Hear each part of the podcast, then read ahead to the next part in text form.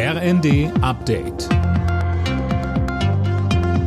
Stündlich neu. Auf den Punkt informiert. Ich bin Alena Tribold. Guten Morgen.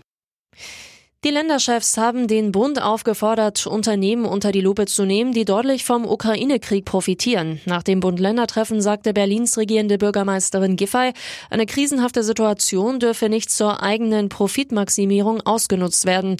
Giffey verwies da auf die Energiebranche. Es ist ganz klar, dass wir hier auch Spekulationen haben um Preise für Öl, für Gas, für Strom. Und das zu unterbinden, ist auch ein wichtiger Teil der Entlastung. Herr Habeck hat zugesagt, diese kartellrechtliche Überprüfung zu tätigen.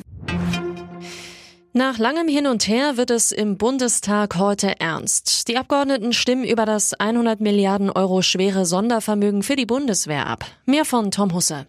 Damit das Sondervermögen umgesetzt werden kann, ist eine Grundgesetzänderung nötig. Dafür braucht es im Parlament eine Zweidrittelmehrheit. Heißt, die Ampelkoalition ist auf Stimmen der Union angewiesen.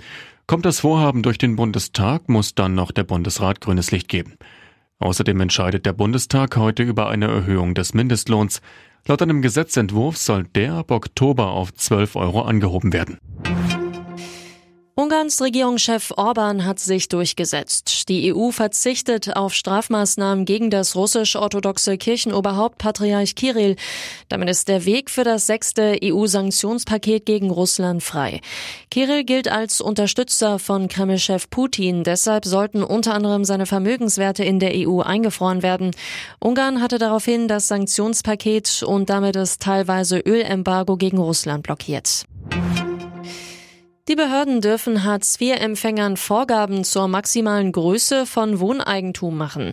Das hat das Bundesverfassungsgericht klargestellt. Wenn zum Beispiel ein Ehepaar ein großes Haus besitzt und die Kinder ausziehen, muss es entweder auf Hartz IV verzichten oder in ein kleineres Haus ziehen.